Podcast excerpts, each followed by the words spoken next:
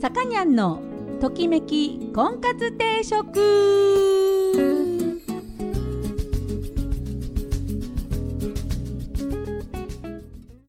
はい皆さんこんにちは。さかにゃんのときめき婚活定食が今週も始まりました、えー、私結婚相談所菩提樹の、うん、オーナーさかにゃんでございます。いつもお聞きいただきありがとうございます。今週もよろしくお願いします。えー、っと首都圏のコロナのね緊急事態宣言も終わりまして、えー、今ちょっとなんかもうじわじわとまた増えてきたりとかしてるんですけども何ですかねこう何？ワクチンっていうのはいつになったらこう市民に行き渡るんでしょうね。うちのね会員さんに医療従事者の方結構いらっしゃるじゃないですか。でちょっとこの間もお会いしたんですけどあのまだね受けてないんですよ医療従事者の方がねおかしいぞと。ね医療従事者の方もまだ受けてないのにで次がお年寄りに行くわけでしょ？高齢者の方にね。でその後にまあ高齢者じゃない、まあ、大人に行き渡るわけですよね。これこのペースだと相当待たないと打てないぞっていうふうに思いまして。でこの何て言うんですかねこう緊急事態宣言とかもまあ何て言うのコロナのそのワクチンがね打たれた状態でのね緊急事態宣言の解除であればまあねなんか前回2回目とかねあの1回目のあの大きな波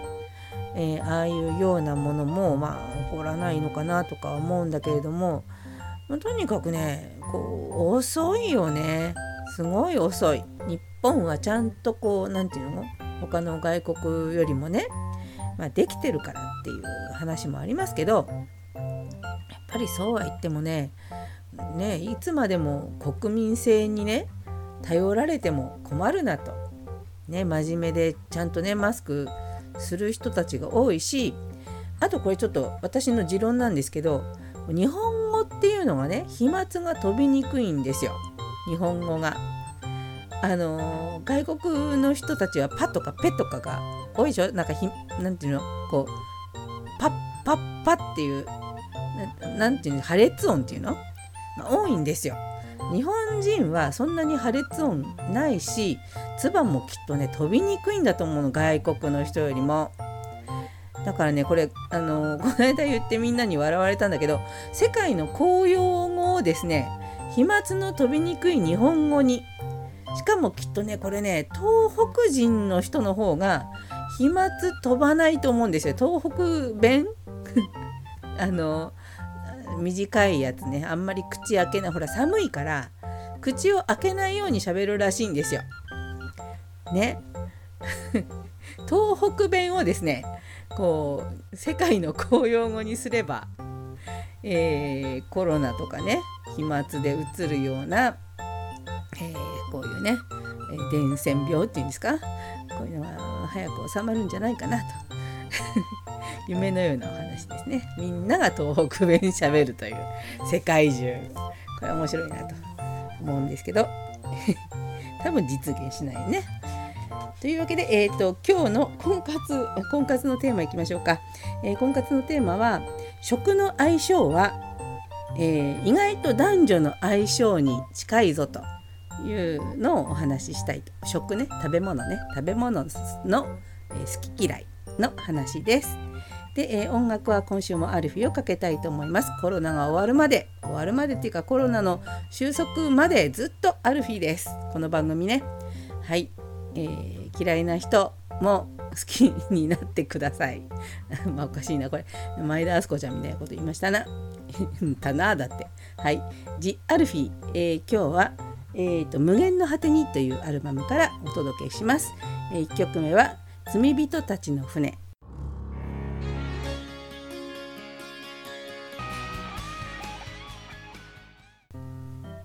ときこんです今日のテーマは食の相性は男女の相性と言っても過言ではないというそういうお話をしてみたいなとまあねいろんなものが合うとね趣味が合うとかさそういうのはあのー、別にその将来的にね合わなくなっても全然構わないと思うんですよ。最初のうちはほら話が合うから趣味が一緒だと。だけど世の中のねあのご夫婦うまくいってるご夫婦は大概別々の趣味もちゃんと持ってるんですよ。それぞれが。楽しめだからずっともう四六時中一緒にいるご夫婦よりもちょっと別々でね単独で動きがあるカップルっていうかそのごご夫婦の方が意外とうまくいってるっていうのが多いのかなと。四六時中べったり一緒にいるのもちょっとね、うん、まあそれはそれで相性がいいのかもしれないけど。あのー、食はですねその趣味とかと違いましてあのねこう生活そのものね食べ物っていうのはね食べない日っていうのはまあ絶食してる人とか以外はないわけだから。でねこの食べ物の好みが合うとちょっとねテンション上がるんですって。例えば、まあ、嫌いな食べ物でもいいですよ。こう例えばクリーム系のパスタが苦手な人が、えー、相手もそうだったらちょっとテンション テンション上がるんですって。あのまあ、口に合う食べ物が同じ。また違う。っていうことね。で食の好みが似ているカップルが似ていればその似ているほどこう交際がより長く続いていたというポーランドの、大学の研究チームがですねそういう発表をしたりとかしてるんですよ。で、えーと、相手が自分と同じ料理を好きだったりまた同じ食べ物が嫌いだったりすることが満足いくか関係を保つためにとても影響大きな影響を与えているそうです。はいということでまあもちろんだから今言ったようにあの好きなものが共通しているっていうのはあのとってもいいことなんですけどその好きなものがよ食べ物だったらよりこううまくいく可能性が高いと。嫌いな食べ物もあとなんかアレルギーとかでね苦手な食べ物とかも同じだったらばそのそれはそれですごくうまくいくことが多いと。うん、であのー、うちのですね甥っ子夫婦もうまくいったのはもうとにかくねデートをするとそのどっか食べに行くじゃない？そうするとあの必ず甘いもん食べてんの2人で。でなんか LINE とかでねこう映像画像を送り合ったりとかしてるのも ほとんどパフェ パフェの画像を送り合ってる。だからねそういうなんか食甘いもんが好きとかここのパフェ美味しかったよとかここのパフェ行こうよとかねそういうことで盛り上がるともう自然に合うようになってくるっていうそういう傾向があるらしいんですね。まあ、今のこう甘いもの話しましたけどとってもお酒が好きとかねあの居酒屋で飲むのが大好きなカップルとかね。あともうとにかく肉肉食いてっていうカップルとかね。あのあとはもう食べる量いっぱい食べる2人とかね。あとはもう何？こうちょっと小食な2人とかね、うん、そういうこう食べ物の共通食べるっていうことに対しての共通があのうまくいくカップルには多く見られます。えー、なので、まあ、これあの違うからって言ってダメなわけじゃないけど同じだとね相当な確率でうまくいきますのであの皆さんあのこれはね相手にあの合わせに行って結果好きになるとかそういうのはいいと思うんですよ。だけどそもそもがねそこの部分が似てるっていうのが、えーまあ、縁があるっていうふうに考える。努力じゃなくて、まあ、そういう相性ですね。縁ですよ、そういうふうに考えて、えー、何？相手？相手選びっていうかそこを合うか合わないかでこう決め決め手にはなんないなないなんていうの？あこの人だったらうまくやっていけるかなっていうのの一つのこう指標として、え、思ってていただければいいんじゃないかなと思います。はいというわけで今日も音楽はジ・アルフィーをかけたいと思います。えー、っと「無限の果てに」っていうアルバムから「えー、コンプレックスブルー愛だけ悲しすぎて」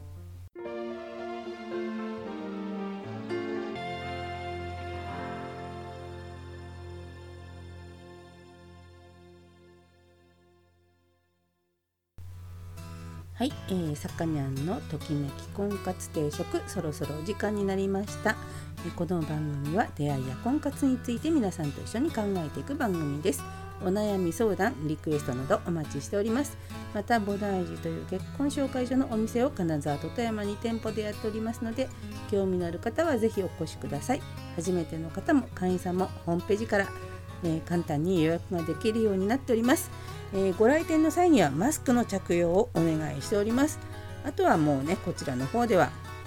えっと前ですけれどもあのアルコールの消毒液も用意しております。あと何、えー、アクリルパネルもちゃんと用意してます。あと換気もえー、っとご予約の取り方もですねあの人がなるべく重ならないように大人数にならないようにで変えられるたんびに、えー、お店の換気をしたりとかそういうことで、えー、対応をきちっとさせていただいておりますので、えー、怖がらないでね是非いらっしゃっていただければと思います。えっ、と何、え初めての人と会うのを嫌がる、うん、人もおられますけれどもそれがないとねこう結婚になかなか結びつきませんのでコロナが終わるまで婚活できなくなっちゃうよ。そうするとねさっきも言ったけどこうワクチンがねいつちゃんとこう何時何普及するかどうかっていうのはちょっと今この段階だと分かんないからね、うん、あのちゃんと予防して、えー、そのワクチンを待ちましょう。ね、でその間何にもしないっていうことになると,、えーと、大事なねあの適齢期の大事な時間を無駄にしてしまいますからちゃんと、えー、出会いの準備はしながら待った方がいいかなと思います。えー、というわけで今日ね真面目だったね最後、えーと「無限の果てに」というアルバムアルフィーのアルバムから、